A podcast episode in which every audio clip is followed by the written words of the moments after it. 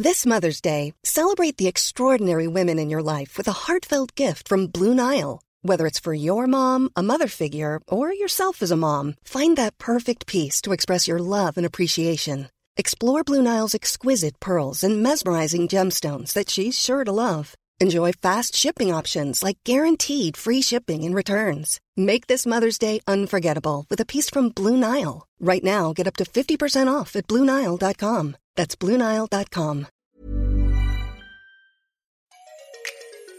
Bonsoir, bonjour, bon après-midi à tous et bienvenue dans ce nouvel épisode d'Histoire de succès, le podcast où des personnes viennent vous raconter tous les jeudis matins leur parcours vers leur succès. Je suis Fabrice Florence, je suis votre hôte et cette semaine, je vous propose de retracer le parcours de Bérangère Krief dans un cadre un peu particulier puisqu'on se retrouve autour du feu de la cheminée dans ma maison lilloise.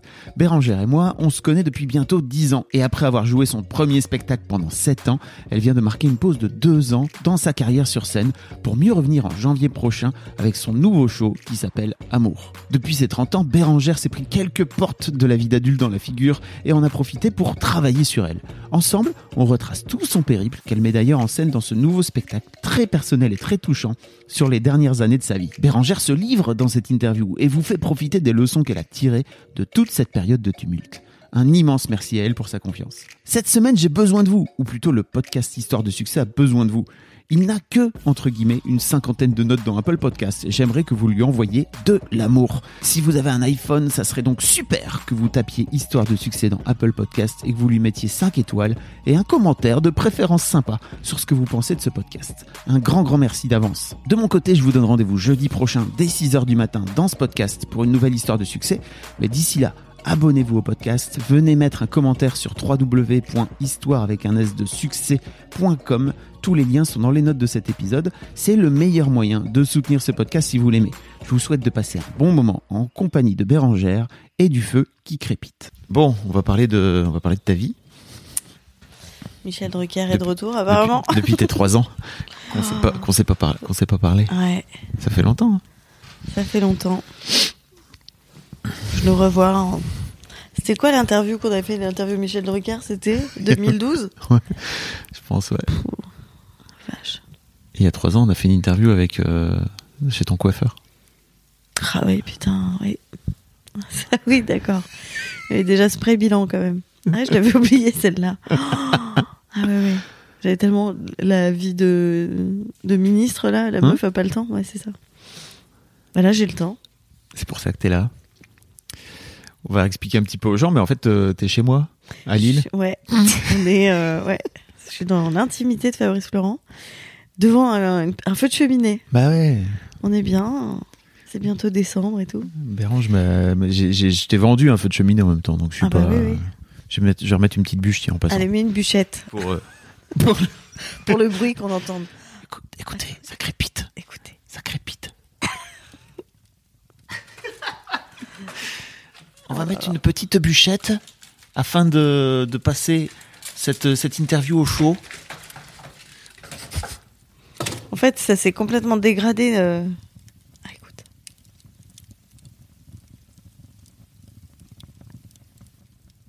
C'est Ok. la SMR. Première interview au Pranzo, genre ambiance festive. Deuxième interview chez le coiffeur. Et là, coin du feu. Ça vieillit à toute allure. On est en pleine trentaine là. Ah là, on est waouh. Oh, c'est beau, ça s'embrasse, c'est magnifique. Ah bah oui, c'est. Alors, je, je vous écoute, Fabrice. Bon Bérangère, là donc la dernière fois qu'on s'était vu, c'était il y a c'était il y a trois ans. Mm. Euh, tu étais en train de terminer euh, ton, ton ton premier, enfin de Oui. boucler ton premier spectacle Ouais. en fait que tu as Ouais. joué pendant presque euh, dix, non pas 10 piges quand même, j'exagère. Je 6 dirais 7 ans. 6-7 ans, ouais. Et hum, Mm. et en fait, on s'est pas reparlé depuis. Enfin, si on s'est parlé toi et moi, mais on s'est Oui, pas parlé devant un micro depuis. voilà. Et comme j'ai lancé ce podcast, je me suis dit ça serait marrant qu'on qu'on fasse euh, qu'on fasse un peu un point. Euh, donc là, tu es en train de, tu repars dans une dans une tournée de rodage. Enfin, t'es dans une tournée de rodage. Ouais. De ton deuxième spectacle, donc. Ouais. Euh, tournée de rodage, euh, donc sur deux mois. On a commencé début novembre à Nantes. Là, j'ai fait Nantes, Rouen, Marseille. Euh, là, je suis depuis deux jours à Lille. Qu'est-ce que je peux dire? Bah c'est un, de, un deuxième spectacle. Effectivement, le premier, il a, il a, il a été transformé, il a été joué longtemps et tout, donc euh, parfois j'ai du mal à me dire que c'est que le deuxième, mais mais c'est vraiment le deuxième. Beaucoup transformé en 6 Ouais. ans, il a énormément, énormément Ouais. évolué, quoi. Donc euh, voilà, et deuxième spectacle complètement, euh, pas complètement différent, mais quand même sur euh, C'est voilà. complètement différent. Ouais. non mais en fait c'est différent, mais c'est intéressant. Moi j'aime bien, j'aimerais bien avoir ton avis, mais parce qu'en fait moi je me sens plus proche de moi. ah oui. Donc, à la fois c'est différent, mais c'est tellement plus moi Mm. Que je, je, je sens pas que c'est différent. Tu vois ce Mais que je je suis pas si sûr que c'était pas toi, mais c'était pour moi Oui, ton premier mon mois spectacle. il- d'avant. Voilà. Oui, c'est ça. Oui, il ressemblait, il ressemblait plus à, à- Ouais, à ça matchait mois plus avec qui t'étais avant, quoi. ouais, Ouais. ouais, ouais. J'ai l'impression que j'étais quand même un peu. euh, hmm, je, je, je pense au stress du spectacle. Là, par exemple, je suis, je suis stressée, mais dans une autre mesure, parce que quand j'arrive sur scène, en fait, quand j'arrivais sur scène, il fallait vraiment que je. Pour moi, c'est vraiment un peu enfiler un masque de clown, quoi. Mhm. Et et du coup, j'ai un peu enlevé ce masque Mm. de clown. Et du coup, c'est un peu plus libre, quoi. Quand je rentre sur scène, c'est pas. Quand j'étais fatiguée, ça me demandait. Tu dis, allez, pff, je fous mon masque et j'y vais. Donc j'ai plus cette sensation. Ouais. Bah, y a- y a- Mais y a- j'étais une fille qui se masquait aussi dans la vie, aussi. Donc euh, oui. Tu veux, tu as quelque chose à dire Non, mais voilà, réaction ça, de- ça, ça, ça se. Oui, oui. Comme quoi, ça marchait bien. Oui, ça marchait pour tout. Donc c'était effectivement, j'étais la, la fille masquée. Bon, voilà. Et donc, les gens qui vont t'écouter, qui sont venus voir ton premier spectacle, vont se dire Ah, mais en fait, on- c'était pas vraiment elle, donc. C'était moi avec un masque. c'était mardi gras. Non, oui, c'est- non, bien sûr que c'était moi. Si, si, c'était moi. C'est vrai qu'à la fin du spectacle, j'arrivais, j'avais du mal à jouer parce que j'avais parlé dans ton, dans ton mic. devant, ouais. Euh, j'avais du mal à, à, à rejouer ce spectacle plus j'avançais parce que je m'étais éloignée de cette, ce Mm. personnage, effectivement. Avec les années. Ouais, ça c'est vrai. C'était difficile à la fin. C'est peut-être un des trucs compliqués qui fait que quand tu tires un spectacle comme ça pendant longtemps, entre le moment où tu le démarres et le moment où tu le Mm. termines, t'as énormément évolué, quoi. Bah tu bouges, euh, je sais pas. Moi en plus j'ai travaillé sur moi, donc ça a été, Mm. c'est ça le déclic aussi. On va en parler. Ouais, j'espère. Mais le travail sur moi a fait que c'est un moment où tu peux t'ouvres une porte, ah bah du coup euh, faut ranger quoi. moi j'ai vraiment le travail sur moi pour moi c'est tu dis ah j'ai des choses au grenier là, il y a un Hein? Ah ouais ouais, il y a un grand grenier. Là. Et puis un jour tu dis bon bah j'ouvre la porte. La porte elle s'ouvre, tu fais oh putain, il y a du bazar là. Oh, il y en a de partout, il y a de la poussière et tout. Tu te dis, mais alors d'accord, j'ai mis un pied dans la. Ok, et là tu commences à ranger. Et tu dis, ah, mais j'avais ça, je me rappelais pas. Mm. Ah, ça, je, ça, je le ça, je jette. Ça, c'est. Beaucoup de Marie Kondo, hein, d'une manière générale, je pense, dans le travail sur ça. Ouais, c'est Marie lags. Kondo, ouais. Et à un moment, tu sais, c'est un peu clean. Tu sais où sont les choses et tout. Il y a des petites étiquettes sur les boîtes. euh, tu te dis, ah, attends, bouge pas, je sais où c'est. et en fait, c'est hyper. Et ça, c'est agréable. C'est le début qui est un peu hardcore, mais après, Mm. c'est agréable. Euh, pour revenir un petit peu à donc depuis trois ans, t'étais en train donc euh, dans- cette fameuse après cette fameuse interview euh, Coiffeur. coiffeur que, que d'ailleurs euh, si vous voulez l'écouter il est dans il est dans les archives de ce podcast. Si vous remontez un petit peu jusqu'à décembre 2016 je pense. Donc euh, parce que tu sais j'ai mis les archives au tout début. Ah oui, d'accord. les vieilles archives de mes vieilles interviews sur Mademoiselle. Voilà. Donc vous pouvez- si vous remontez un petit peu vous pouvez la retrouver en audio avec les bruits les bruits du coiffeur autour. C'est très autre- sympa. c'est un autre délire que le feu de cheminée. Ouais. là, ça fait deux ans que Mm. que que t'as que t'as pas bougé, que t'as pas fait grand, enfin pas fait grand Bah, chose. j'ai pas fait, j'ai pas fait grand chose et j'ai, j'ai pas, surtout pas joué euh, beaucoup. J'ai fait quelques trucs, mais j'ai, je- je- j'avais pas de date de tournée comme j'avais eu pendant euh, les cinq ans auparavant où euh, j'avais un planning, euh, Mm. tu vois, sur toute l'année. euh, le 24 avril, bon bah je serai à Bordeaux, tu vois. Donc euh, là, je, là j'ai- accepté, mais c'était euh, avant d'arrêter. je- je- j'ai affronté cette peur de me dire mais qu'est-ce que je vais faire? Alors après c'est pas toujours facile parce qu'effectivement bah faut vivre hein, faut faut gagner de l'argent euh, faut accepter de, bah, de vivre je- je- je- j'ai vécu peut-être plus simplement aussi. Et euh, après j'ai fait quelques trucs enfin C'est quoi le déclic qui te dit euh, ok il est temps d'arrêter? À l'époque. Ah bah euh, Je sais pas vraiment si c'est un déclic. Bah, c'est surtout que je... A- vraiment quand je mettais mon. Ouais. Pour expliquer un peu, il y a des humoristes qui durent beaucoup plus longtemps que 6 ans avec un spectacle. Hein. Alors t'en as qui durent moins, et t'en as Ouais. qui durent beaucoup plus, qui peuvent tirer. T'aurais pu encore tirer un peu sur oui, la bien corde. sûr, oui, oui. Mais je pense que si j'avais pas autant changé, euh, le déclic, c'est euh, au bout de. Ça faisait quoi 4-5 ans, que je... 4-5 ans que je jouais? Grosse rupture. Mm. Euh, je me souviens jouer, aller jouer sur, euh, au grand point virgule, le cœur en miettes, triste, dans la loge, à pleurer dans, dans ma loge avant, et monter sur scène avec ce personnage de fille euh, toujours heureuse et très sympa, et de faire coucou, c'est moi. Alors à la fois c'était horrible, et à la fois ça me faisait du bien. Je me disais Oh, une heure et demie dans la peau de quelqu'un qui va très bien, C'est- c'est pas mal. C'était assez anesthésiant. Mais c'est vraiment à ce moment-là aussi où j'ai pris conscience d'une chose que j'avais pas vue auparavant, parce que j'étais vraiment focus sur mon stress, qu'est-ce que les gens vont penser de moi, euh, mon spectacle, mon truc, très centré sur moi. Et en fait, dans cette phase-là, comme je venais de perdre l'amour, j'avais plus mon cocon quand je rentrais chez moi, j'avais mon mec, etc. Je me retrouvais dans un truc très difficile et douloureux. Et en fait, c'est là où j'ai entendu pour la première fois mon public. Mon public qui me dit Ah, ça fait du bien de venir vous voir. Ah, j'étais déprimée en arrivant et ça m'a remis la pêche. Oh là là, euh, en fait, euh, je viens de me faire larguer et, et en fait, ce que tu dis, ça m'a fait du bien. Plus qu'une copine, tu vois. Enfin, plein de trucs comme ça que j'ai commencé à entendre, que, qui Mhm. étaient déjà là avant, mais que j'entendais pas. Et, et en fait, j'ai commencé à tisser aussi ce, ce besoin d'être sur scène. Pourquoi? Et de l'approfondir, en fait. C'était pas juste parce que quand j'étais petite, j'aimais bien les Likaku, en fait. C'était aussi pour ça, mais en fait, c'est comme si je, je prenais la mesure qu'en montant sur scène, c'est un peu comme si j'étais le délégué de la classe et que pas porte-parole, mais en tout cas, bon bah moi je vais dire tout fort, peut-être que des gens pensent tout bas et ça fait du bien. Et sans me prendre pour euh, une thérapeute ou, ou quoi, mais il y a quelque chose en fait aussi dans dans mes amitiés. Moi, je suis je suis quelqu'un qui adore écouter les histoires des gens, de de, par- de partager mon expérience, euh, euh, voilà, de, de et je sens que c'est ça, c'est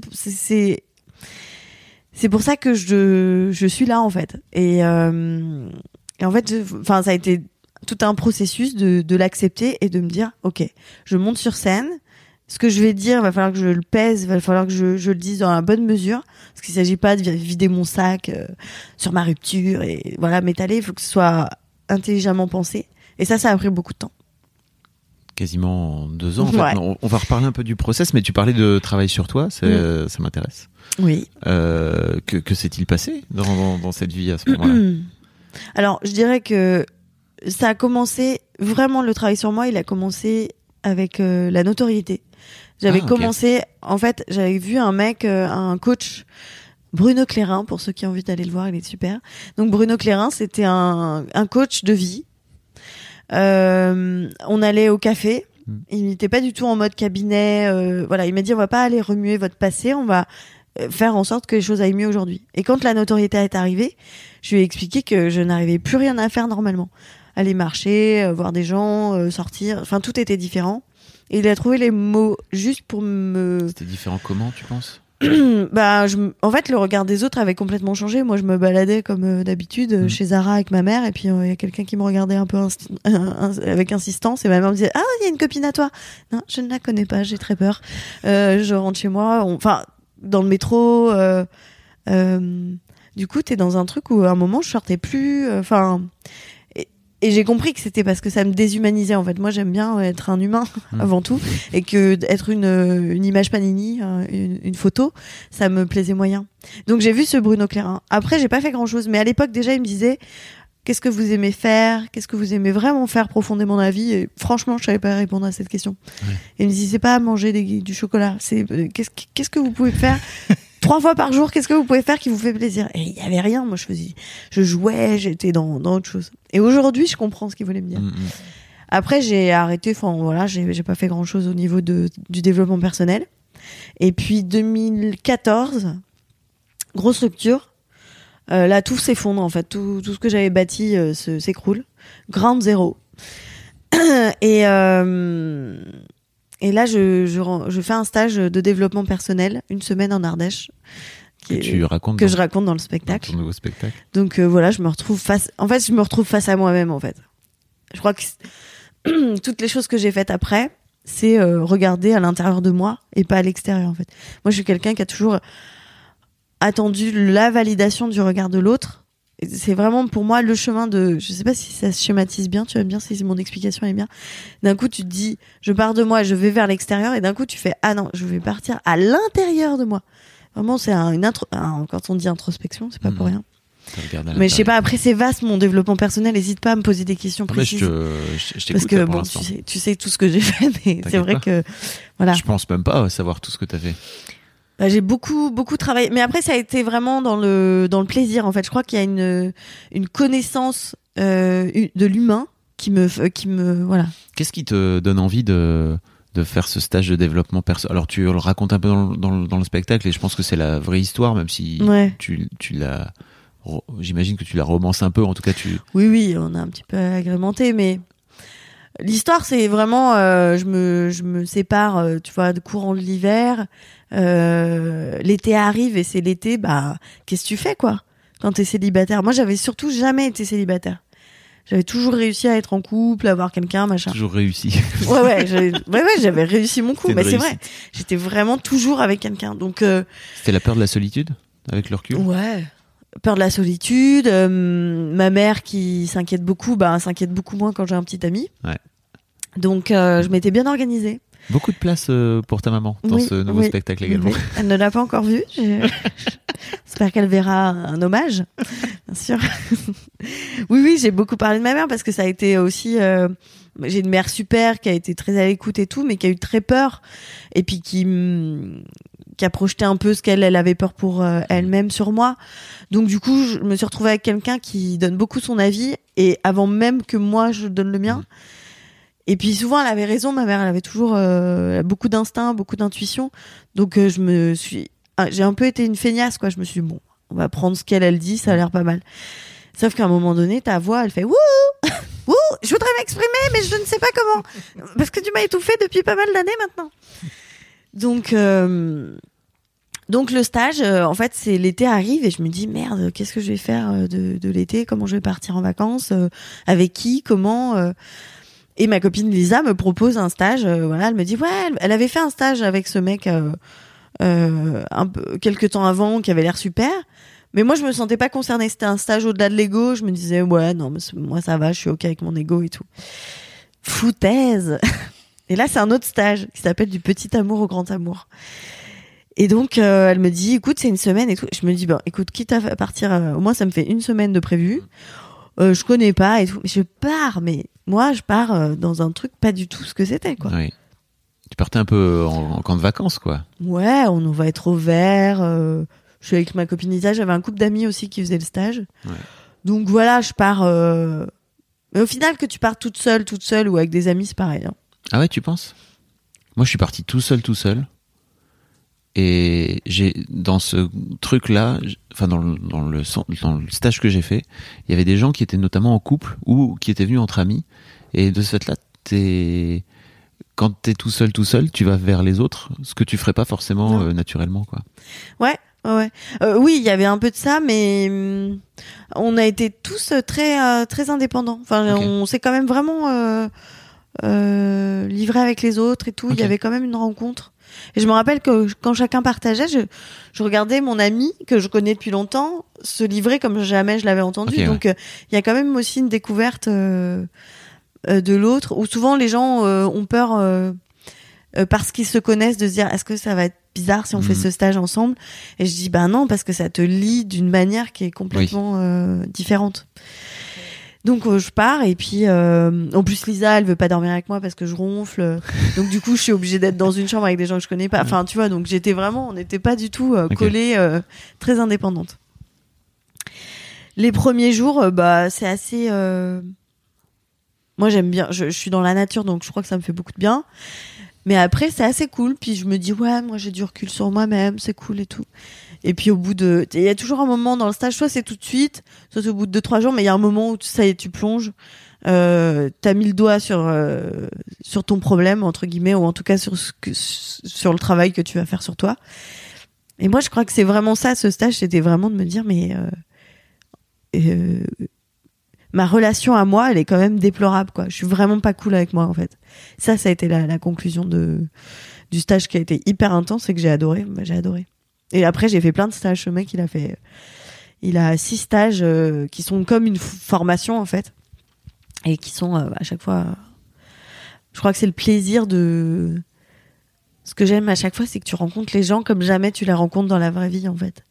C'est-à-dire, euh, alors quand on dit la vraie vie, il rigole parce que c'est toujours la vraie vie, mais mais tu tu vois, euh, je sais pas comment dire. Il y a une ambiance. Mais c'est des gens qui peut-être tu parlerais pas par rapport aux préjugés et tout. Puis d'un coup, tu vas. En, fait, ça parle beaucoup de vulnérabilité, Mhm. mais dans le bon sens. La vulnérabilité, pour moi, c'est c'est quelque chose de de précieux. De on a l'impression que c'est que c'est être faible, Mhm. mais en fait, c'est baisser, c'est c'est lâcher le masque en fait. Dire, sous le masque, en fait, bon, il y a une fille euh, sympa, certes, mais qui, là qui est un peu triste, oui, parce que bon bah en fait, elle a des, elle a des trucs euh, qui, voilà, je, je viens de rompre, c'était difficile et tout, et juste d'a- d'accepter de le dire, bah ça, te soulage et ça soulage les autres parce qu'ils se disent, ah oui, c'est ça qu'on voit en fait. Et c'était pour revenir à ton aspect de notoriété, c'était pas dur pour toi? Parce que j'imagine que tu te retrouves avec des gens qui, Ouais. Oui, oui, mais alors je n'y ai pas peut-être te pensé. connaissaient d'ailleurs, non? Oui, il y en a certains Ouais. qui me connaissaient. Mais alors, euh, pareil, c'est-à-dire que à chaque fois que j'arrive dans un stage, je me dis ah oui, ah oui, il y a ça en fait. Mais c'est le jour J en fait, parce que moi je, je suis bérangère, je fais un stage euh, Ouais. en tant qu'humain en fait. Ouais, parce que tu viens, mais tu viens parler de ta vie privée et tout, enfin tu vois. De cette Ouais, mais je sais pas. Mais après, je le dis dans le spectacle, mais il y a vraiment cette règle de confidentialité. Mm. Il le dit, tu vois. Après, bon. Mais au final, lâcher ça aussi, de se dire que bah, les gens vont raconter un Mm. truc sur toi. euh, Bah, c'est là où tu lâches en fait. Mm. Si tu commences à te dire oui, alors euh, en fait, euh, en fait ça c'est incontrôlable en fait. C'est-à-dire que quand t'es connu, il y a toujours des gens qui vont parler de toi. Et c'est difficile. Hein. Parfois, je, je, je sens que j'ai pas envie qu'on vienne dans mon intimité. Puis ah, Mm. parfois, je me dis bon bah oui bah peut-être. Tu vois quand je pars en vacances avec mes parents en Espagne, avec ma, mon frère, ma belle-sœur et mes nièces. Que je mange un sandwich pambagna sur la plage, confectionné par ma mère le matin même, que j'ai un bout d'œuf dur dans la, dans la bouche et qu'il y a quelqu'un qui me fait Excusez-moi, vous avez fait les Marrakech du rire, non? Oui, c'est c'est tout à fait moi. Donc euh, voilà, bon bah faut lâcher, hein, qu'est-ce que tu veux? Je suis pas. Ouais, il faut lâcher l'image. Donc j'ai pas eu ce truc-là de du tout de, de me dire ah c'est vraiment en arrivant. euh, Alors en arrivant, il y a peut-être une ou deux personnes, mais alors ça a été très light. Les gens avaient vraiment été très euh, voilà, ça s'était un peu délié à la fin. Et après, quand je suis donc tu restes une semaine dans ce, ce gîte, et quand je suis ressortie, que je suis repartie à la gare, qu'on m'a re-reconnu, j'avais oublié ma notoriété quoi. Je me suis Mhm. dit ah oui, ah oui, il y a ça aussi. Donc voilà. Tu sors de là, de ce stage donc. tu dis que tu t'es, tu t'aimais, tu t'aimais pas trop, t'étais dur avec toi-même, c'est ça? Ouais. Ça se concrétisait comment? Oh bah, déjà en choisissant euh, des relations euh, difficiles. Mhm. Euh, bah, j'ai eu, euh, enfin, depuis mon premier petit ami, hein, j'ai, j'ai alterné. En fait, mon schéma, c'était quelqu'un- ce qu'on appelle un manipulateur pervers Mhm. ou quelqu'un qui avait une emprise un peu sur moi, que je, avec tout mon consentement, évidemment. Et, euh, et après, quelqu'un de, de gentil sur lequel moi, j'avais peut-être un pouvoir aussi. Donc, j'ai alterné ces relations-là, mais il y a quand même de la douleur et et en fait quand tu veux enfin c'est assez j'essaye d'être synthétique sur euh, tout ce que j'ai appris en cinq ans mais hum, je crois que c'est tout un chemin parce que je suis, je suis née dans une famille où il y a beaucoup de monde. Euh, ma mère elle a une sœur jumelle euh, mes parents sont fusionnels. En fait être seule c'est un peu triste. C'est un peu ah quand j'étais enfant, euh, que j'avais pas encore mon petit frère, ma mère, elle, avait- elle me regardait un peu genre, oh la pauvre, elle est toute seule, elle a pas de frère. Tu vois? Alors que moi, ça allait. T'avais t'avais rien demandé à personne, tu me dis voilà. Donc, et moi, j'ai parti en vacances, on était 15. euh, j'avais jamais de temps à moi, en fait. J'avais jamais de temps calme. Et j'en demandais pas parce qu'en fait, c'était pas. C'était bizarre. Enfin. Puis t'en et- avais peut-être même, enfin t'en ressentais peut-être même. Si. Si, En fait, besoin maintenant, je sais. Avec le recul Ouais. Et j'ai fait un stage où la thérapeute m'a dit euh, T'es une introvertie contrariée. Hmm. Et ça, ça a changé ma life. Elle me dit en fait, t'as besoin d'être seule et tu l'as pas été. Et aujourd'hui, du coup, depuis ça, j'ai complètement. euh, euh, je, je sais que maintenant, il faut que j'ai des moments toute Mm. seule, des moments de calme, des moments où je me calme parce que j'ai l'impression que quand je suis avec des gens, bah, j'imbibe tout. En fait, je regarde tout, je vois tout, je, je ressens tout, mais même inconsciemment. Donc, quand je rentre chez moi, ce que j'appelle le bol plein, c'est-à-dire que je suis à ras bord. Et donc, avant- quand j'étais petite, je me souviens que des fois, je pleurais, j'étais en colère. Et euh, ma mère me dit ah mais tu nous fais chier là il y a tout le monde c'est sympa et je me disais ouais c'est vrai on est en vacances c'est pas cool quoi et je me et- et bah du coup j'étais pas sympa avec moi parce que je me donnais pas de crédit à ce niveau là Mhm. donc quand tu passes ta vie à pas te donner de crédit bah tu te donnes pas crédit avec un mec parce que c'est toujours lui qui a raison et toi t'es une merde avec tes copines euh, donc euh, écouter l'in- l'intérieur euh, c'est difficile quoi. Donc là je remanie tout depuis le début. Donc du coup des fois je, me dis je pense vraiment ça j'ai vraiment envie d'être toute seule et de pas du tout aller à ce dîner. Mais mes amis vont être ils vont penser quoi? Si je suis pas sympa. Et puis à un moment tu te dis mais non en fait si je suis dans mon équipe vraiment j'ai pas je, je n'y vais pas parce que je vois très bien la sensation dans laquelle je vais être. Je vais être mal je vais pas arriver à parler aux gens. Et en fait les gens vont se dire bah elle est pas sympa. Donc c'est pire. Donc j'affronte le fait de dire bon bah je ne viendrai pas désolé donc enfin c'est des petits exemples comme ça mais mais c'est là en fait c'est c'est tout le processus d'apprendre à être dans ton équipe avant d'être dans l'équipe des autres quoi. Quand t'as pas été élevé là-dedans, c'est compliqué. hein. ah bah moi quand je suis partie toute seule en Australie ma famille se sont dit mais ça, va pas du tout Bérangère Alors c'est la première fois, pour expliquer un peu, c'est la première fois que tu pars en vacances toute seule quand tu décides de partir en Australie. En Australie, c'est la première fois que je pars un mois toute seule aussi loin. J'avais fait des petits stages, Mm. mais j'avais fait des trucs un peu sécures. Je suis partie trois jours à Londres. J'avais fait euh, euh, un petit week-end euh, quand j'étais à Montréal au festival Juste pour rire. J'avais pris une bagnole et j'étais partie trop. Mais pareil, je suis avec tous les copains de Juste pour rire et je me dis mais mais le projet de partir toute seule dans un hôtel à côté d'un lac. Pourquoi Alors que tout le monde est là-bas? Et vraiment, je me suis dit, mais je suis complètement tarée. Mais non, en fait. Franchement, j'ai un souvenir génial de ce moment-là. Et voilà. Et, c'est- et, et aujourd'hui, pour moi, c'est. Alors, il y a des gens, c'est vraiment le débat. Ah, mais moi, je ne pourrais pas. Ah, mais moi, je, je, je- si je vais au cinéma, il faut qu'il y ait quelqu'un avec qui partager. Bon, bah, moi, j'imagine que c'est vrai, hein, qu'il y a des gens, c'est pas, pas leur kiff. Moi, j'ai un vrai plaisir et une liberté aussi de me dire, bah, je suis capable d'aller manger toute seule dans un restaurant. Si mon mec est pas dispo ou personne n'est dispo, bah, je peux quand même voyager. Euh, si j'ai envie de voir un film et qu'il y a personne et que je me prends un coup de jus, bah, j'ai pas besoin d'attendre la semaine d'après que l'autre soit dispo. Mm, mm. C'est une liberté pour moi. Et tu crois pas que t'étais cette personne-là avant qui disait oh, ben, moi je peux pas aller au cinéma toute seule ou partir en vacances toute seule, non? Avant, avant de le Je tester, sais avant même pas ce que je pensais de ça. Parce que assez rapidement, euh, quand je fais des trucs seule, euh, je vois bien que c'est pas l'Australie, si tu veux, c'est c'est- euh, Donc ouais, tu pars en road trip en ouais. Australie pendant je un sais mois. même pas, je pars, mais c'est Tu pars sans trop savoir pourquoi Ah ouais, je ni sais comment, pas. juste tu pars. Mais d'ailleurs, pendant dix jours, je sais pas pourquoi je suis là. Je, Mm. suis en- je fais la bonne touriste. C'est-à-dire que j'ai demandé à tout le monde euh, des tips. J'ai une liste euh, de qui n'en finit plus de trucs qu'il faut faire. Et donc, euh, je suis en stress de me dire alors attends, qu'est-ce que je dois faire Mm. Pas qu'est-ce que j'ai envie de faire. Mm. Donc pendant dix jours, en fait, c'est chaotique parce qu'il y a, il y a rien qui est fait avec le cœur. Et après, bah j'ai les, les 20 jours d'après, j'ai j'ai pas fait grand chose de fou. En fait, j'ai juste euh, vécu des moments euh, joyeux où je me dis Oh, ah bah je suis bien là. C'est le- l'endroit où je voulais être. Mm.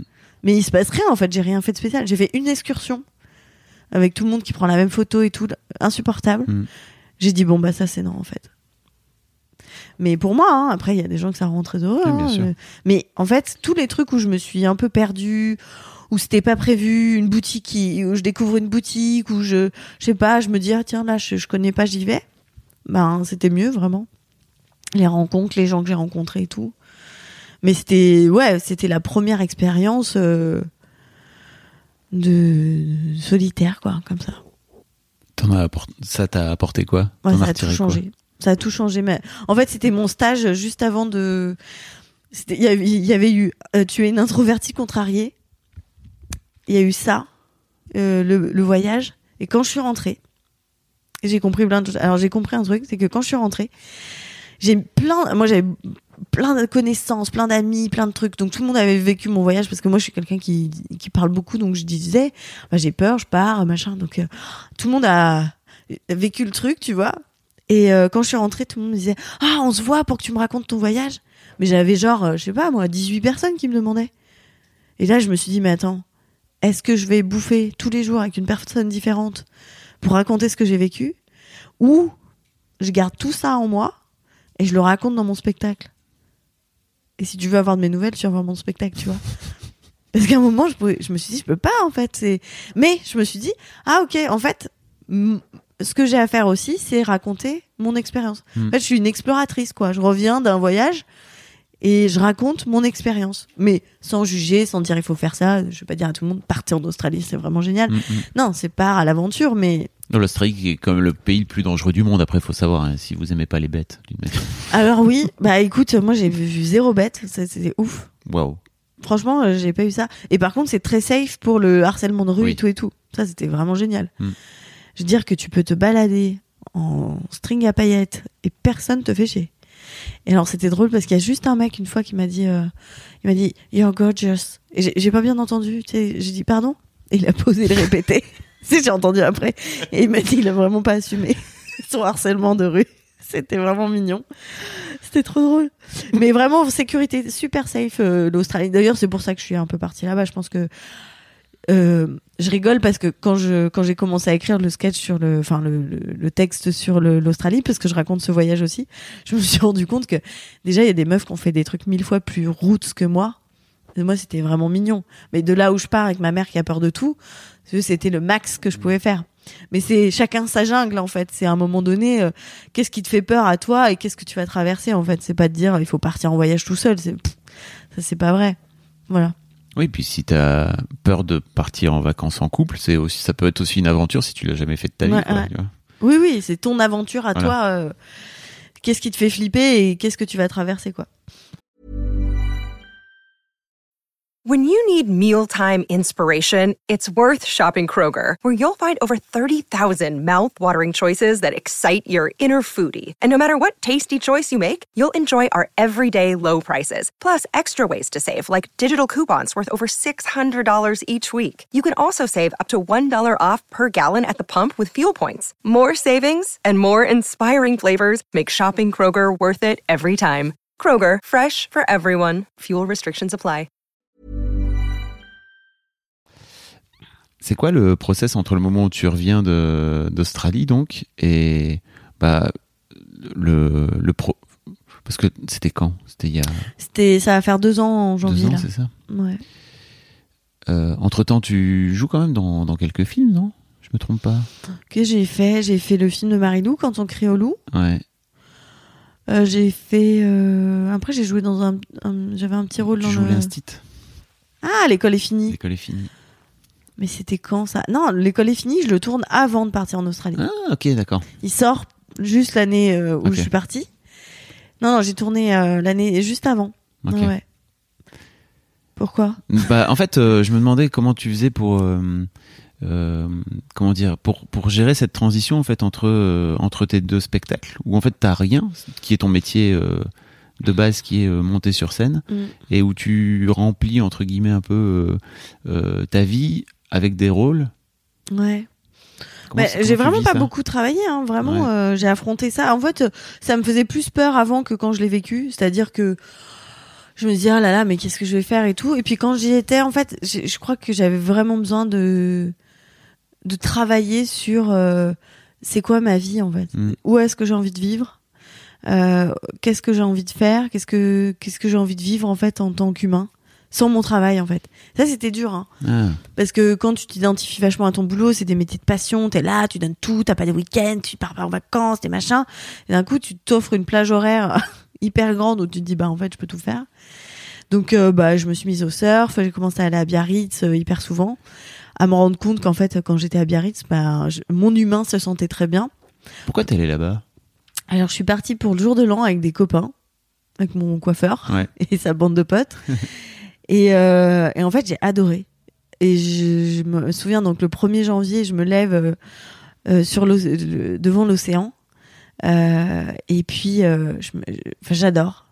Et puis après, je reviens l'été avec eux. Mm. Euh, on fait du surf.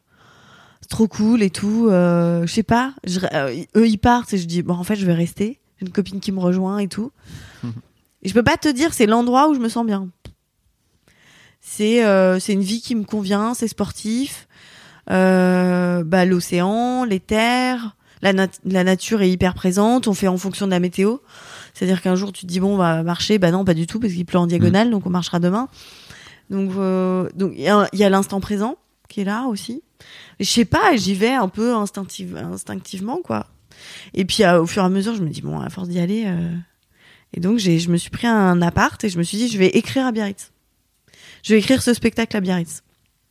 Donc, j'ai pris un appart en location euh, saisonnière, donc euh, sur une durée euh, déterminée. Et, et j'ai commencé à y aller. Et c'était marrant parce que j'osais, j'osais pas quitter Paris pour y aller. En fait, j'avais rien. Mais je me disais, je culpabilisais. C'est comme si je partais en vacances, alors que non, je partais travailler Ah oui. mais dans un lieu sympa. Mm. Et en fait, euh, et d'ailleurs, quand je dis euh, aux gens que je suis à Biarritz, ils me disent Ah, je suis désolée, je te dérange, t'es en vacances? Non, mais ok. Et en fait, il y a comme un truc quand tu quittes Paris, t'es vraiment euh, la feignasse de base, t'es en train de te la couler douce à un autre endroit. Alors que non, j'ai taffé de ouf, j'ai vraiment beaucoup travaillé. Sauf que bon, bah, quand arrêté de travailler, oui, je pouvais marcher au bord de l'océan. Ça, c'était la récompense, mais, mais j'ai travaillé, quoi. Donc après, j'ai voilà, j'ai- j'ai j'ai un peu changé ma vie parce que bah je sans dire que je quitte Paris parce que je peux pas quitter Paris, je vais y jouer à la rentrée euh, quatre fois par semaine.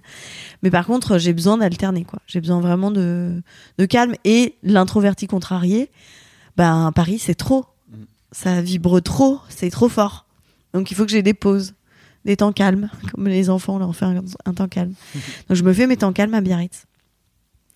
Et là-bas, t'écris? Et là-bas, T'écris ton j'écris. spectacle Ouais. actuel, donc. Ouais, j'écris mon spectacle. T'écris toute seule? Pour expliquer un petit peu aux gens. Bah, pour la, vo- alors, toute la vérité. En fait, euh, Toute la vérité. toute la vérité. Je, je vais essayer de faire bref, mais premier spectacle. Le processus, c'est ok. Ça fait des années que je dis que je veux faire un one man show. Euh, ça fait euh, voilà, ça fait quatre ans que je suis à Paris. Ok, c'est maintenant, j'y vais. Je bosse dans un café théâtre, le café théâtre Le Bout. Je demande une date au directeur. Il me donne une date six mois après, on est en janvier. Il me donne une date en juin, 24 juin 2009. Je jouerai mon spectacle. Je le fais. C'est un rendez-vous comme un saut en parachute. Euh, pour ça, je me dis bon, ok, alors j'ai trois idées dans un carnet. Comment je vais faire? J'ai jamais rien écrit. Comment ça se passe? Je vais voir mes amis humoristes, Christine Bérou, euh, Arsène, tout ça. Je vais, voir tous ces gens qui me donnent des textes, mais d'eux-mêmes, tu vois, ils me donnent des conseils, mais en même temps ils me donnent des textes. À l'époque, euh, mon ami euh, Chabot me mettait en scène. On avait prévu ça, donc on part en résidence une semaine. On a 15 textes euh, 3, 4 à moi, tu vois, deux, trois idées, machin. On mélange ça, pot pourri. Je joue le 24 juin 2009. Moi, j'ai fait mon saut en parachute, ça y est, on n'en parle plus, c'est terminé. Le directeur du café théâtre, Alexandre, me dit Tu veux rejouer euh, trois dates en juillet? Tu veux rejouer en août? Oh, Et moi, ça m'avait demandé un tel stress. et je me disais Mais non. Et je disais oui, à chaque fois. Et je rencontre. Mais donc, attends, la première fois que t'as joué, Hum. t'avais prévu de jouer qu'une fois? Bah, j'avais pas prévu de jouer qu'une fois, mais j'avais en tout cas pas pensé à jouer après, en fait. Ok. J'avais pas de visée en fait avec ce spectacle. Souvent d'ailleurs, c'est intéressant parce que je ne me suis pas dit tiens, ce sera mon métier et Mm. c'est grâce à ça que je vais vivre. Je trouve qu'il y, a y une part d'artiste. euh, tu fais ton truc et après tu verras. Mais Mm. donc voilà, moi j'avais là vraiment lâché l'affaire. C'était vraiment je. Puis ça m'a tellement j'avais perdu du poids. C'était pour dire moi qui suis une boulotte, euh, j'avais vraiment perdu du poids avant, avant ce spectacle. Bref. Donc voilà, je rejoue et je rencontre Grégoire Day, auteur, euh, qui va reprendre toute l'écriture du spectacle à base de discussions au café. Lui, il écrit, mais moi, je ne suis jamais euh, en train de lui dire tiens, ce serait intéressant de penser à ça ou ça. Bon, ça tu sais. Les gens savent pas forcément, mais t'as Voilà, j'ai travaillé pendant très longtemps avec, euh, avec Grégoire. Et Grégoire, on a une super équipe. Grégoire, il écrit beaucoup. Moi, j'apprends vite. On bosse. On enlève, on remet, on enlève, on en remet. Mais je suis un petit peu euh, spectatrice, quoi. C'est-à-dire que, voilà, le harcèlement de rue, oui, j'en ai parlé à Greg, mais je me suis pas dit, tiens, ce serait intéressant de le mettre dans le spectacle. Donc, je fais ça pendant 5-6 ans. J'arrête de jouer. Et euh, je me dis bon, euh, j'ai envie de parler, j'ai envie de parler de mon expérience de, de, de vie et de, de parler de choses plus personnelles. Je commence à travailler avec Navo, euh, qu'on connaît bien. Navo, donc, qui est le, le co-auteur de Bref, co-auteur de, Bref et de Kian. de Kian Kojandi. Et puis on écrit des textes et tout. Et, et bon, on connaît le, le génie de Navo. Et c'est brillant. Sauf que je suis encore à côté de moi parce que en fait, je lui donne tout pouvoir et je dis bon bah lui de toute façon il est plus intelligent que moi, il est plus fort que moi, il écrit mieux, donc je j'oublie de mes idées. Il me dit ce, ce bon conseil, il me dit prends ton temps en fait, prends ton temps, ne, ne te précipite pas et mûris tes choses. Donc je prends mon temps. Et euh, mais j'ai quand même ce réflexe là de me dire moi je suis pas vraiment auteur en fait. Et j'ai ma meilleure amie euh, qui me connaît très bien et tout, qui, euh, qui écrit très bien, et avec qui on commence à, réfléchir au spectacle. En fait, euh, je lui donne euh, une idée que j'ai eue et elle rebondit dessus et ça donne une idée encore mieux, tu vois. Ça enrobe les choses et on se dit, ok, collaborons ensemble. Et, et comment, comment vous expliquer? On va donc décider ensemble, elle va regarder tous mes textes, vraiment euh, gros travail d'archivage, de se dire machin, on commence à, à mettre en place des choses, mais je lui demande beaucoup à ce moment-là de, de réflexion. Elle réfléchit, elle passe tout l'été, alors que moi je venais de tourner, j'étais très fatiguée, je j'étais pas là encore, et euh, elle écrit tout un spectacle, tout le spectacle avec les idées qu'on a eues et tout. Elle me fait un, elle me- vraiment, elle me rend euh, 25 pages euh, carrées, nickel, etc. Et, et elle anticipe en fait que moi, elle voit bien que je suis à la- aux fraises et elle se dit mais il faut y aller là en fait. Et donc euh, elle, elle me materne en fait. Elle, euh, et, et en fait moi ça me, je me, je me, Ça te stresse? ça me stresse. Mm. Mais j'arrive pas à dire en fait. J'arrive pas à dire non en fait. Il va falloir que je fasse moi-même en fait. Mm. Et j'arrive pas à le dire. On est enclenché dans le truc. Donc je dis pas. Je me victimise.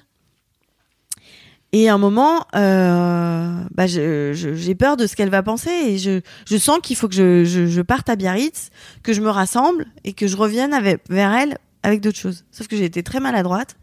Par peur de la blesser, ben j'ai fait encore pire. Je lui envoie un mail en lui disant très maladroitement que je vais repartir avec mes idées, que voilà j'ai besoin de temps, etc. Et, euh, et on a une relation où euh, c'est quelqu'un que j'ai beaucoup aidé. Et je, je lui dis maladroitement, euh, je vais arrêter d'essayer de te sauver parce que quelque part aussi dans cette collaboration, je m'étais mise dans un rôle de quelqu'un qui va aider. C'était en plus le bonus, c'était que ben on avait toutes euh, gagné de notre vie, on avait toutes euh, Mhm. voilà et ça rangeait tout dans dans les bonnes cases. Mais j'ai mis ma cape de super héros et c'était pas c'était pas euh, Mhm. chouette. Et, et j'avais du mal à être honnête avec ça. Aujourd'hui, j'arrive à le dire, mais c'est difficile pour moi de l'accepter. Et, euh, et surtout qu'encore aujourd'hui, c'est compliqué cette relation parce que ça a tout détruit. Euh, je pense qu'on aurait des choses à se dire, mais que voilà, chacune a, a son endroit est en colère. Mm. Et c'est assez triste en fait. Mais voilà, je, je sais que elle m'a aidé à mettre en place les choses au départ. Elle est vraiment euh, euh, au cœur de, de- du démarrage de, de tous ces textes que j'ai. Et après, je suis repartie à zéro, en fait. Ça, je sais pas si elle le sait pas vraiment, mais je suis repartie à zéro. Je, je- je suis repartie avec les idées, peut-être la structure qu'elle m'avait inspirée, mais qui a quand même aussi bougé après. Et là, je repars avec mon ami Nicolas Vital. Donc Nico, euh, c'est mon pote depuis la fac. On se connaît. Alors lui, il a connu toutes mes histoires. T'imagines depuis Mm. le lycée, il a connu toutes mes histoires d'amour, les machins, les trucs et tout. Et il va m'aider à accoucher de moi. C'est-à-dire, euh, il me laisse, la, la- il me fait pas, il me mâche pas le boulot, mais en tout cas, il me fait mettre des mots sur les choses. Euh, il m'aiguille dans le sens où des fois, tu veux parler d'un truc personnel, il me dit là, on est vraiment dans tes entrailles et on n'a pas envie d'y être. Et c'est difficile ça. Tu sais, je me disais mais non, il faut vraiment que les gens sachent. Il faut et j'avais besoin d'être entendue et peut-être parfois euh, dans un truc où je laissais pas le chemin au spectateur de se dire ah ça me fait écho à ça ou donc on a vraiment travaillé sur ça dans le dur du texte pendant presque un an. On a fait des sessions chez My Little Paris où on a réuni 20 personnes et, euh, et je, je racontais ce que j'allais faire dans le spectacle donc c'était hyper inspirant et du coup j'étais vraiment dans un truc hyper à nu quoi. Donc ça ça nous a beaucoup aidé. Et puis on a rebrassé la matière à chaque fois qu'on se revoyait, on se disait mais non mais ça pas du tout, ça on l'enlève, ça on machin, nan, nan. Et puis récemment on a euh, rappelé, euh, enfin rappelé, on a appelé Grégoire Day et euh, et voilà et donc on trouve une autre formule pour bosser avec, enfin je trouve une autre formule pour bosser avec Grégoire, c'est-à-dire que cette fois j'apporte de l'eau au moulin Et, euh, et Grégoire euh, bah, pimpe avec euh, toute sa, sa grande capacité de blaguiste. Et donc on trouve. Et en, en fait aujourd'hui on écrit ensemble. Là tu vois, hier on a retravaillé sur le spectacle et c'est intéressant parce qu'on est ensemble. Alors qu'avant il était tout seul chez lui. Mm. Je recevais un texte et je l'apprenais. Donc c'est un processus qui est complètement différent. Et ce qui est marrant, c'est que Grégoire me disait aussi que de ce fait-là, lui, ça l'apprenait aussi parce que tu as des longs moments où tu parles euh, et il n'y a pas de blague. Ouais. C'est juste tu racontes ton histoire. Quoi. ouais. Euh, et Grégoire me disait, waouh, moi aussi j'ai appris beaucoup parce que de ce fait-là, au départ, je me disais, putain, mais il n'y a pas assez de blagues, faut que les gens rient et tout. Et il me disait, ce qui est cool, c'est que Bérangère, elle m'a amené ça Mm. dernièrement. Oui, mais j'ai vu, en plus, on se connaît bien avec Grégoire, il y a beaucoup de pudeur entre nous parce que c'est. voilà, on, est un peu comme un frère et une sœur, on se dit pas les choses et tout, on est des bonhommes. Et, et en fait, j'ai vu, je sais que le soir de la première, et Nico aussi, ils m'ont vraiment fait confiance. Ils se sont dit, bon, pour nous, juste parler comme ça, c'est, ça va pas le faire, en fait, tu vois, c'est, euh, c'est, c'est peut-être faible ou. Et ils m'ont laissé faire. Mm. J'ai vraiment vu les deux qui se disent, bon, on lui fait confiance et on y va. Et en fait, ça m'a fait plaisir. C'est vrai que Greg, je sais, euh, quand dès qu'il y a un spectacle où il n'y a pas de blague, il me dit, eh non, il n'y a pas de blague, c'est nul. et donc, je savais que ce qu'il pouvait penser. Et ça me fait extrêmement plaisir de voir qu'il se dit, ah oui, ok, j'apprends euh, de ça et je me dis, effectivement, en fait, c'est la, la sincérité. Je, je, je me lance pas des fleurs en me disant ça, mais le fait d'avoir travaillé sur moi, je pense que j'ai une posture assez juste de ce que je vis au moment où je le vis et et ça a été tout le travail avec Nicolas parce que des fois j'étais décalée. Des fois je voulais dire des choses parce que j'étais en colère, parce que je revendiquais un truc, parce que mais quand tu, tu par- partageais juste ton histoire, juste pour partager l'histoire, ça c'est difficile. Pourquoi? Bah parce que t'as toujours un truc de, du regard de l'autre. Tu te dis euh, affirmer euh, bah que t'es, tu vois, dire euh, euh, je raconte ma rupture, euh, je suis au fond du, du gouffre. Bon bah si t'es pas ok avec ça au fond de toi, ça fait genre ouais bon bah voilà. Un côté un peu euh, ouais donc j'étais dans la merde et ça tu peux pas le, le prendre en otage les gens pour qu'ils écoutent ça. Enfin moi c'est ce que je pense. Donc faut régler tes histoires et moi euh, j'ai mis du temps, à ré- il a fallu régler tout ça. Je- J'étais en colère contre mon ex, très en colère. Je pouvais pas le croiser. Un jour, je, je l'ai croisé dans mon quartier. j'ai- je me suis cachée sur le trottoir d'en face, pour te dire. Tu. J'ai vraiment, j'ai traversé en me disant tiens, je suis cachée. M'a vu. C'était vraiment ridicule. J'étais en colère contre lui. Je lui en voulais de tout. Et euh, tu vois, par exemple, euh, j'en parle pas dans le spectacle parce que c'est pas, pas le lieu, mais je me suis rendu compte euh, il y a pas longtemps que on parle beaucoup de pardonner aux autres. euh, Qu'est-ce que c'est le pardon, tu vois? Et qu'au final, le jour où je lui ai pardonné, j'ai vraiment fait vraiment genre je l'ai appelé, je lui ai écoute, voilà, c'est ok, c'est ok pour moi maintenant. Parce qu'en fait, je me suis libérée de cette énorme valise de fumier et euh, de colère que je me trimballais. T'as une Samsonite de 10 kilos derrière toi que t'emmènes partout où tu vas. Bah, à un moment, tu dis non, mais je vais peut-être la laisser sur le bord de la route. Mais c'est toi que tu, pardonnes, en fait. C'est toi que tu libères. Et vraiment, l'acte de pardonner à l'autre, il est pas, il est pas en fonction de l'autre. Et l'autre va rien faire pour que tu, moi, il a rien fait pour que je lui pardonne. Mais finalement, quelques temps après ce pardon, il s'est excusé. J'ai eu les excuses que je voulais avoir, bon, qui du coup, euh, bon, c'était, ça m'a fait plaisir, mais, mais je ne vivais pas à, à me dire, ma vie, c'est quand il m'aura fait des excuses, je pourrais revivre, quoi. C'est horrible de vivre comme ça. Et on vit comme ça avec les ex, les trucs. Je vois toute la colère des, des femmes contre le mec qui t'a fait ça, mais tu t'en veux toi d'être resté, toi d'y avoir cru, toi de pas t'être écouté parce que toute ton intuition t'avait dit que là c'était bizarre, là c'est chelou et là c'est pas cool. Et moi je m'en voulais parce que tout était écrit en fait. Tu sais, t'as, t'as un espèce, t'as un filtre Instagram que tu mets sur, sur le- l'histoire, mais en dessous, il y a tout. Il y a toute la, la, la, la réalité, en fait.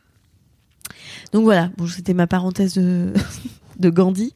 Mais, non, mais ça m'a fait, je, je le partage parce que ça m'a fait tellement de bien. Mm. Je, je peux pas expliquer comment. Puis aujourd'hui, on a une relation amicale euh, euh, qui, qui est super parce qu'en fait, euh, bah oui, on s'entendait bien aussi. Il y a, y a pas tout à jeter, quoi. Donc, euh, donc voilà, donc c'est c'est c'est un chouette euh, un chouette moment de pouvoir pardonner à l'autre, mais ça demande de travailler sur soi, ça demande de faire la paix et de ranger son grenier. Et donc, tu as la sensation aujourd'hui, quand tu montes sur scène, là, enfin, moi, je t'ai vu Oui. euh, avant-hier, que t'es que t'es que t'es toi-même. Bah, je sais pas ce que ce que t'en penses, mais je suis pas en colère. Oui, ça c'est sûr. Non, ça sent pas euh, la meuf qui est en colère contre. euh, C'était ça le plus important en Ouais. fait. C'était de monter sur scène, bon en étant moi, mais ça veut dire quoi être toi Des fois je suis pas, je suis pas content, des fois je suis en, en forme, mais c'était d'être euh, ok avec ce que je dis et de le dire pour la bonne raison et pas pour la raison que je crois ou pour me libérer ou pour euh, vider un truc. Bien sûr que ça me fait du bien, hein, effectivement, de monter sur scène et de dire voilà, je suis cette personne qui s'est fait larguer et qui se Mhm. remet. Bon, bah c'est c'est pas facile tout le temps. Hein. Je vois que ça me brasse un peu quand même. Pas dire euh, c'est ok. Hein. Et euh, mais mais euh, mais je suis contente de.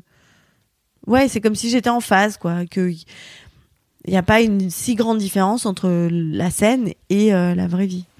Je pense qu'on s'est rencontrés il y a il y a dix ans. à mon Ouais. avis. Comment tu comment tu penses que la Bérangère d'il y a 10 ans regarde la Bérangère d'aujourd'hui? Mais ça, c'est ouais. Mais moi, ce qui- me fait peur parfois, c'est que je me dis, euh, la Bérangère d'il y a 10 ans, elle était à des années-lumière de tout ce savoir que j'ai aujourd'hui. Enfin, tout ce que j'ai appris là, mais j'étais. Et j'étais pas capable de le recevoir aussi, tu vois. Hmm.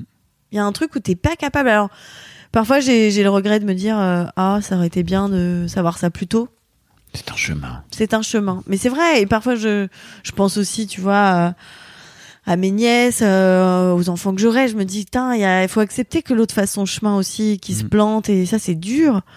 Je me dis, mais non, tu vois pas qu'il est là, il te fait chier, mais tu devrais partir. Et que t'es incapable de partir. Donc euh, il y a dix ans, euh, j'étais dans, dans, dans un autre délire, quoi. J'étais... J'étais à Paris parce que je voulais être comédienne. euh, je jouais un spectacle parce que euh, j'avais rêvé de ça quand j'étais petite. euh, je travaillais tout le temps. euh, j'avais aucune idée de qu'est-ce que j'aimais faire en dehors du travail. J'étais toujours avec le mauvais gars. Ça, n'allait pas. Je passais mon temps à parler de ça à mes copines.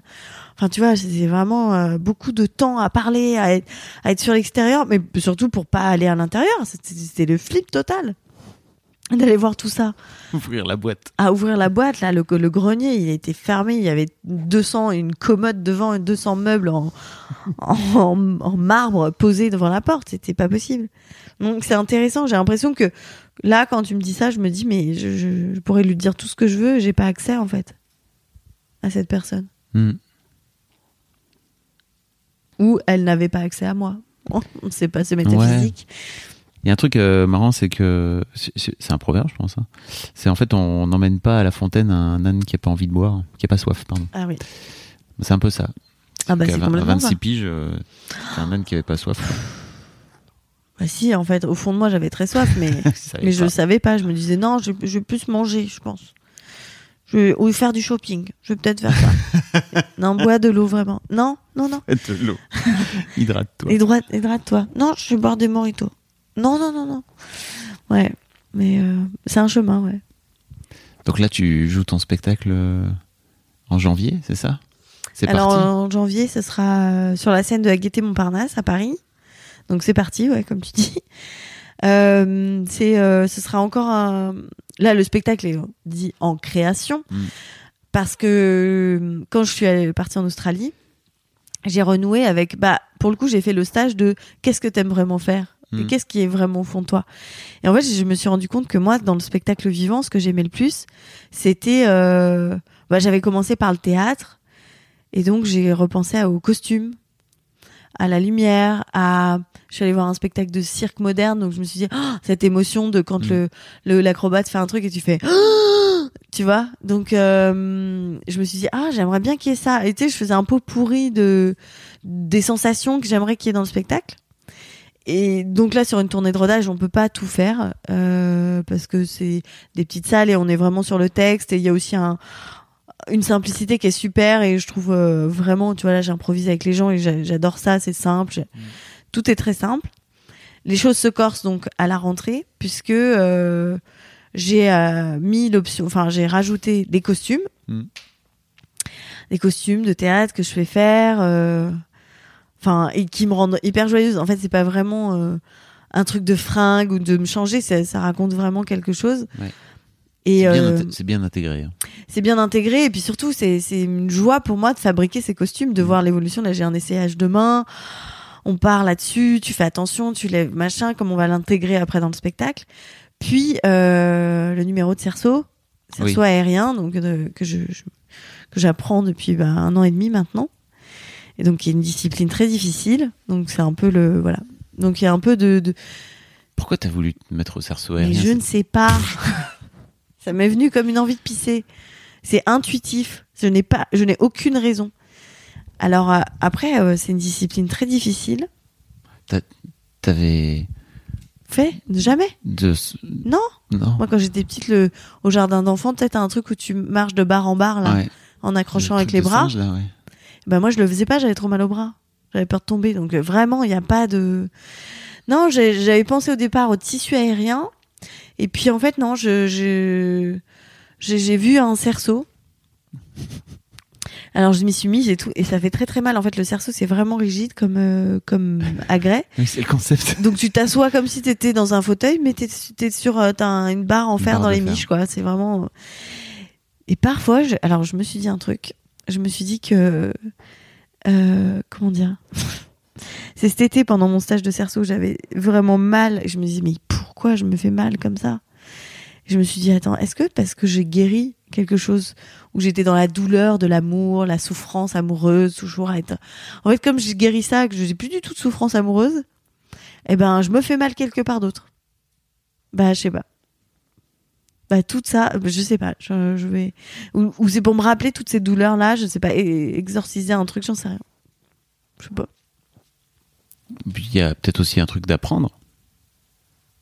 Un tout nouveau truc. Oui, mais tu pourrais apprendre la flûte à bec, une clarinette, tu vois, je sais pas, quelque chose qui fait pas mal, quoi. Il y a vraiment plein d'autres trucs à apprendre. Hein. Je sais pas faire de la guitare, il y a plein de choses que je sais pas faire. hein. De la danse, euh, j'en sais rien. Mais du cerceau, vraiment, c'est c'est douloureux.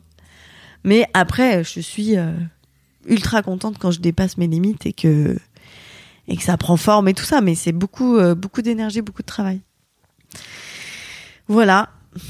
Tu vas jouer quatre fois par semaine, c'est ça à partir Ouais, en plus, euh, je sais même pas si je tiendrai la route avec le cerceau, hein, j'en sais rien. Ça se trouve, au bout de deux jours, je vais dire non, mais vous savez quoi, on arrête toute cette histoire de cerceau et on va faire des claquettes. je sais pas.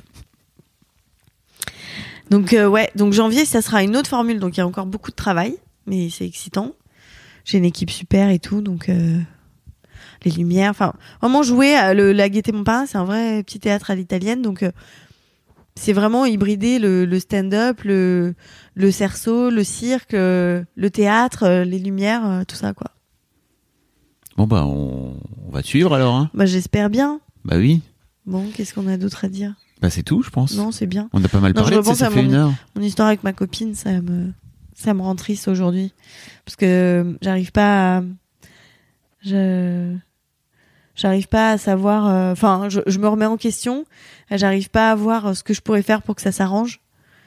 Euh, là on sent enfin Laisse- Laissez passer du temps. Ouais, laisser passer du temps, ouais. Mais euh, bon, voilà. Je, je sais que je peux être très maladroite euh, parfois quand dans, dans ce genre de truc. Et quand je suis maladroite, après je m'en vais. Tu sais, je me mets vraiment dans un petit coin. Je ferme la porte et je fais non, je ne Mhm. suis pas vraiment là. et euh, là, je fais un peu ça. Et donc, euh, bon, voilà, je voulais juste exprimer que c'est. Ça m'a servi de leçon et c'est vrai que c'est-. T'es un peu en colère contre toi de pas avoir été plus courageuse, c'est ça ou... Ouais, je suis en colère Tu de vois. pas avoir. En fait, je suis en colère parce que je comprends que si j'avais dit dès le départ, si j'avais su dès le départ que, en fait, il fallait que je que j'étais en train de reproduire le même schéma, mais que cette fois-ci, il allait falloir que je me sorte les doigts du cul, que je m'affronte, que je me regarde et que je me dise qu'est-ce que tu veux putain de dire dans ton spectacle? Sois maître de cette euh, matière vivante. C'est toi qui l'as créée.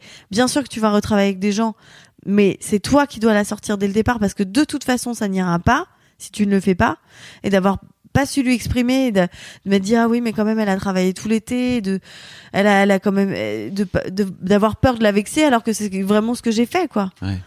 et d'être euh, à côté de mes pompes quoi et de pas avoir dit non en fait là je- pardon mais c'est pas comme ça que je vais travailler Parfois c'est t'as as peur de c'est ça t'as as Oui. peur de vexer les gens en... et donc en fait tu finis par pas dire les trucs et quoi qu'il Ah arrive ouais. tu finis par Ah le ouais. faire mais c'est encore quand c'est plus tard c'est encore en- pire c'est pire bah oui bien sûr la ma peur euh, c'est matérialisé quoi et du coup euh, je sens beaucoup de colère et et c'est difficile bon voilà c'était le chemin aussi de ce spectacle mais Euh, il a fallu vraiment que je me, enfin, le chemin du stage euh, de l'Ardèche, je veux Mhm. dire, de se regarder en face, c'est un long chemin, quoi.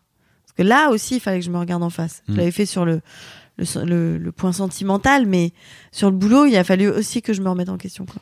Je pense que le développement perso euh, d'une manière euh, mainstream, ça tourne beaucoup autour de deviens la meilleure personne que tu es, etc. Et on oublie souvent le côté, ben en fait, regarde-toi vraiment en face avec tous tes côtés tout. négatifs aussi, qui sont des trucs, Mm. des, la part, ce qu'ils appellent la part sombre, je pense aussi, qui est, Ouais, la part en colère ou la part, ouais voilà. C'est la part d'ombre et c'est vrai que moi j'ai théra- un thérapeute qui m'a dit euh, en fait on fait pas d'or sans plomb.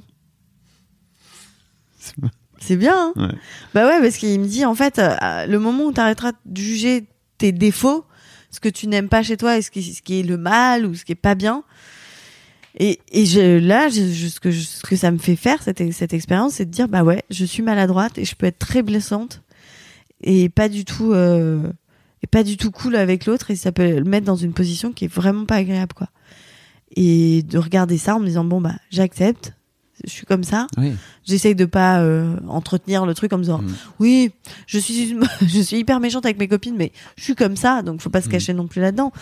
Mais de regarder en globalité, effectivement, euh, C'est tellement mieux de le savoir que de pas le savoir. ah bah oui, oui. Parce qu'une fois que tu le sais, après tu sais que potentiellement tu peux amener les gens Bah, vers ce genre de truc, quoi, ouais, vers ce genre de situation. Ouais, ouais. Mais bon, c'est, c'est, c'est... Bon, c'est mon petit dose du moment à Mhm. régler, voilà. Je voulais le préciser. Merci Bérange. Mais merci à vous. D'avoir partagé tout ça. Partagez ça, c'était super. Comment ça va s'appeler ton spectacle? Amour. Ah. Pourquoi j'ai, j'ai hésité avec pardon, mais non. Ça, ça s'appelait Amour. C'était, euh, c'était en discutant avec Marine Baousson, que je remercie aussi pour ça, qui m'a dit, mais Amour, c'est le thème, c'est tout, c'est machin. Je me suis dit, ah oui. J'avais- pas osé, moi, me dire, oh, je vais appeler ça Amour. J'avais Mhm. toujours l'impression de faire la déesse de l'amour. Bonjour, je suis la déesse de l'amour. Bonjour à tous. Et en fait, euh, bah, en fait, c'est le thème du, du spectacle. Mhm. Et puis t'as vu, hein, ben, ça, ça parle d'amour, parle des histoires d'amour, des de, de ce qui nous anime en dessous de euh, quel est ton job, euh, est-ce que t'as acheté ton Mm. appart, euh, où tu pars en vacances. Voilà, en dessous il y a je suis triste parce que je me suis fait larguer, j'aime quelqu'un et j'ose pas lui dire. Euh, là, D'amour envers toi-même. et d'avion, eh, bah oui, d'amour, l'amour de ta famille, l'amour envers Mm. toi-même. Bon, voilà, du coup ça regroupait bien tout, ce- tout ce dont j'aborde dans le spectacle. Excellent titre. Merci. Merci Bérange, c'était cool. Merci euh, à tous, à bientôt. Je vais dormir avant de jouer ce soir peut-être. Mom deserves the best, and there's no better place to shop for Mother's Day than Whole Foods Market. They're your destination for unbeatable savings, from premium gifts to show-stopping flowers and irresistible desserts. Start by saving 33% with Prime on all body care and candles. Then get a 15-stem bunch of tulips for just $9.99 each with Prime. Round out Mom's menu with festive rosé, irresistible berry chantilly cake, and more special treats. Come celebrate Mother's Day at Whole Foods Market.